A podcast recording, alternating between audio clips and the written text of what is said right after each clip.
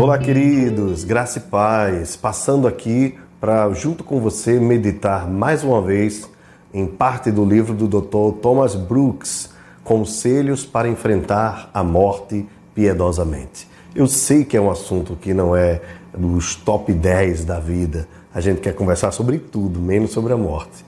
Mas eis uma realidade da qual nós não podemos fugir. Por isso é tão importante nós conversarmos sobre isso. O Dr. Thomas Brooks tinha uma amiga muito querida que estava prestes a morrer, para quem ele escreveu uma carta dando orientações sobre como morrer de forma piedosa, de forma cristã. E aqui o primeiro ponto que ele trata é: primeiro, veja a morte como o melhor para um crente. Bem, eu sei que a gente não está muito habituado a isso, né? Até porque muitas canções, mesmo cristãs, falam eu não vou morrer, eu não morrerei e, e essas coisas todas. Bem, nós sabemos bem que vamos morrer, sabemos que a morte é inevitável.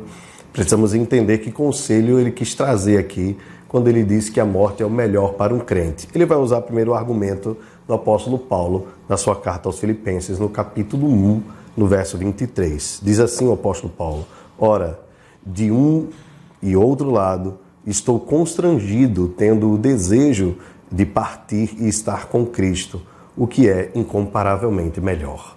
Paulo escreveu esta carta quando estava na prisão e Paulo tinha certeza que estar com o Senhor o livraria de todas as dores, ah, de toda a liberdade que ele estava privada. Isso iria encerrar, porque estar com Cristo é incomparavelmente melhor.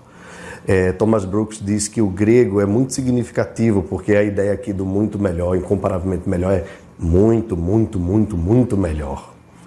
É uma expressão mais transcendente. Eclesiastes, capítulo 7, verso 1, diz: Melhor é a boa fama do que um unguento precioso, e o dia da morte, melhor que o dia do nascimento.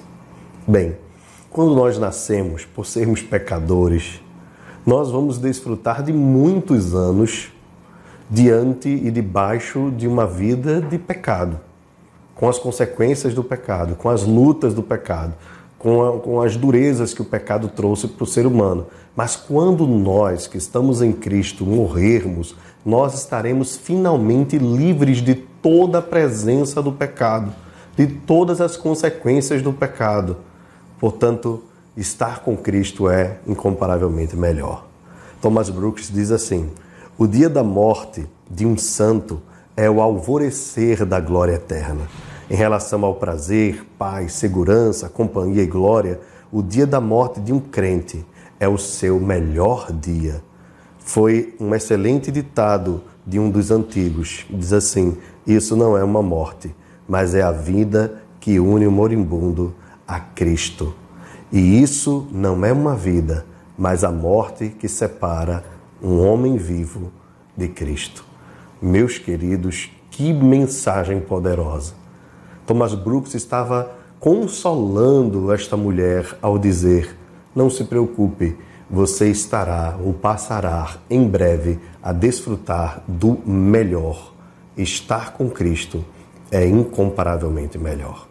É claro que isso não nos deve fazer apressar esse momento. Nós não devemos atentar contra a nossa própria vida, mas devemos vivê-la com o maior zelo possível, com o maior cuidado possível, vivendo-a para a glória de Deus.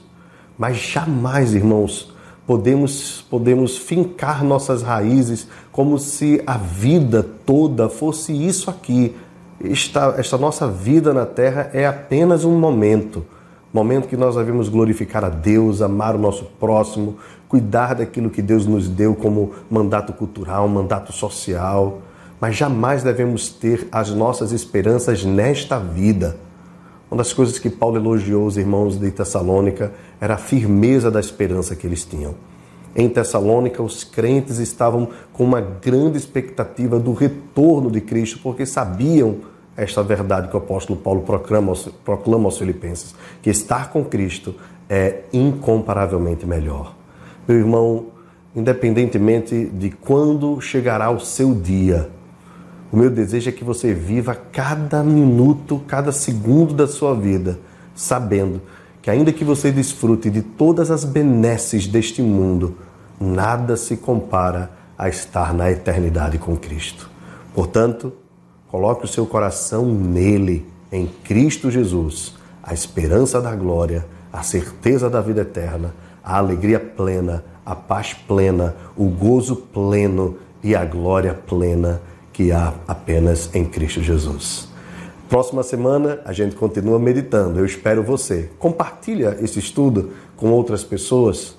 Deus te abençoe e te dê uma semana maravilhosa em nome de Jesus.